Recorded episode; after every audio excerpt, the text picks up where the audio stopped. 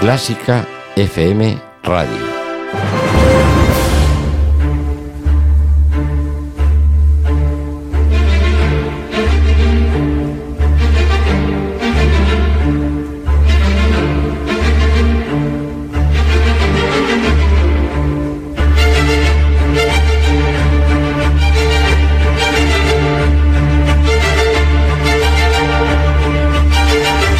Hay que empezar hablando de el plan de estudios que aquí tenemos. Por ejemplo, en el caso de la Comunidad Valenciana me parece un plan de estudios nefasto. Las generaciones futuras, pues, por ejemplo, en la especialidad de dirección, con el plan de estudios que hay aquí, me parece a mí que la preparación no va a ser suficiente.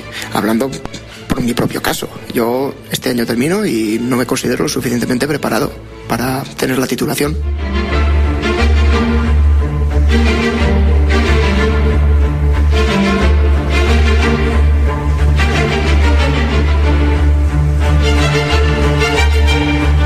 En directo, 6 y 48, así están las cosas. Hemos podido hablar, como has podido escuchar ya, con cuatro alumnos del Conservatorio Superior de Música de Valencia y como ves, pues mostraban su preocupación. Yo creo que sí que hay muchísimas carencias, se va muy rápido en cuatro años en muchas cosas, dando por sentado que la gente ya entras eh, siendo director, entonces quedan muchísimas carencias. Por otra parte, sí que me gustaría hablar del profesorado y yo creo que todas las generaciones jóvenes también se merecen una oportunidad, pero ¿qué pasa? No es una cuestión de la comunidad valenciana ni de España, es una cuestión creo que europea general. La didáctica de la dirección no está todavía evolucionada, ¿no? Es decir, necesitamos profesores que enseñen a ser profesores de dirección, no directores, que es muy diferente.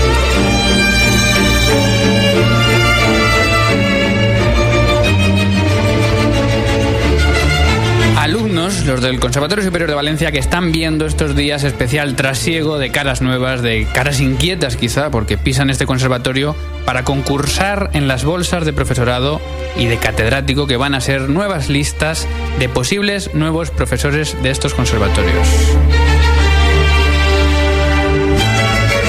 Una situación que viene desde agosto causando noticias y polémicas que han recogido medios como 12 Notas, donde se podía leer el 9 de agosto caos en el Conservatorio Superior de Valencia, con una carta protesta de alumnos a la predecible huida involuntaria de algunos profesores a sus destinos.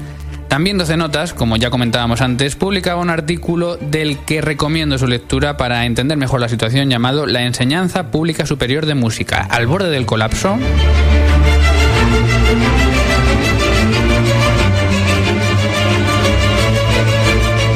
Al borde del colapso parecían estar muchos alumnos de centros superiores de la comunidad valenciana cuando comenzaban el curso.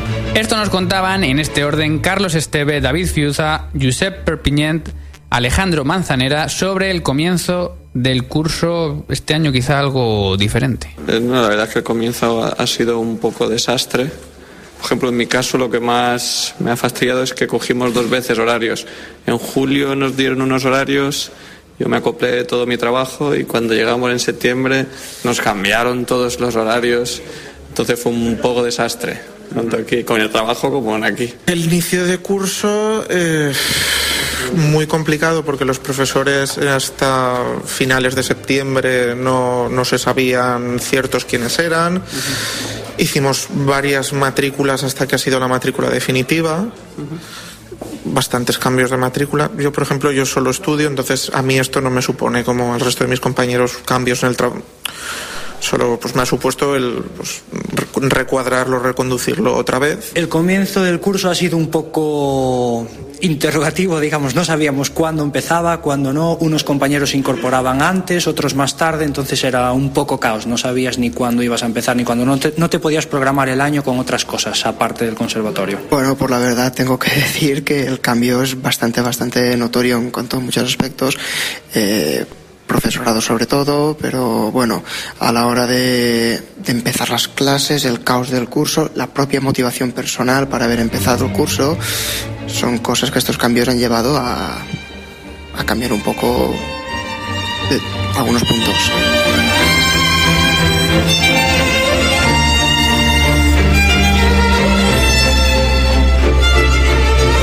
Muchas preocupaciones, muchos cambios, sin embargo parece que el ambiente entre los compañeros no ha sido tan tenso como, como se podía prever. La verdad es que los alumnos hemos ido todos a una, vaya, y entre los no ha habido nada. Bueno, yo con lo, con lo, que son mis compañeros, yo sigo como estos últimos años. Sí que, lo que el tema de conversación más, más recurrente ha sido eh, los cambios últimos que han habido. Había ciertas amenazas en agosto de huida por parte de los alumnos. Publicaba El Mundo una carta de una alumna que decía, refiriéndose a su profesor, su marcha tendría como consecuencia la salida de algunos alumnos. A pesar de esto, parece que no ha sido así. Antes Carlos y Josep y ahora escuchamos a David. En el caso de los alumnos de dirección, que son los que yo más con que más me relaciono, no conozco ningún caso, pero es que claro, tampoco hay ningún centro cercano, es decir, suponerte un traslado de dirección supone irte a vivir a otro sitio lejos, considerablemente lejos. A Carlos Esteve le preocupaba también, según nos comenta, la falta de experiencia que puedan tener los profesores. Lo que creo es que para ser profesor de dirección lo que se necesita es muchísima experiencia como director de orquesta. Y a lo mejor, claro, ahora esto que está saliendo ahora, muchos profesores experiencia tienen poca, tienen muchas ganas, la verdad es que se agradece y estamos aprendiendo, pero experiencia como director de orquesta se tiene poca. Aparte que a lo mejor los, los mejores directores que están por aquí, por la comunidad, muchas veces no vienen aquí a los conservatorios a dar clases ya que se dedican a dirigir orquestas en el extranjero, en España incluso. Y por último, sobre el futuro de los conservatorios y de su conservatorio, Carlos y David nos comentaban lo siguiente. Espero que de cara al año que viene, en nuestro caso, el año que viene estaremos en cuarto, que también nos da un poco igual porque ya mejor es profesor nuevo para un año y, y ya está, pero espero que sí que se normalice un poco esto. Los próximos meses no lo sé, supongo que caminará con los mismos profesores, que todo seguirá estable todo el curso, pero sí considero de que un centro superior cuando te están cambiando cada año los profesores no es bueno, sobre todo si son materias en las que necesitas una formación global de varios años y una estructura, pues eh, te sientes un poco como desorientado. Entonces creo que no es bueno la falta de estabilidad en cada año.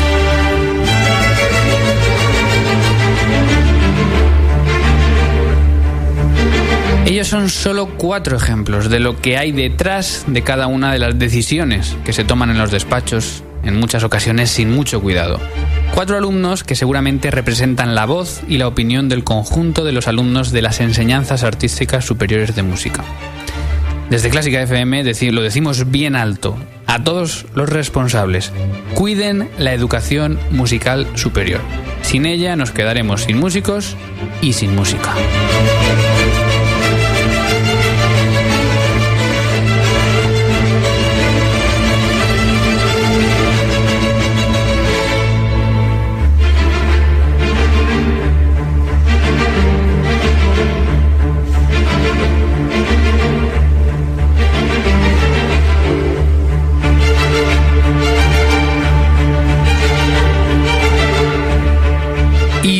Cinco minutos para las 7 de la tarde. Vamos a ir acabando con, con más estudios, estudios curiosos.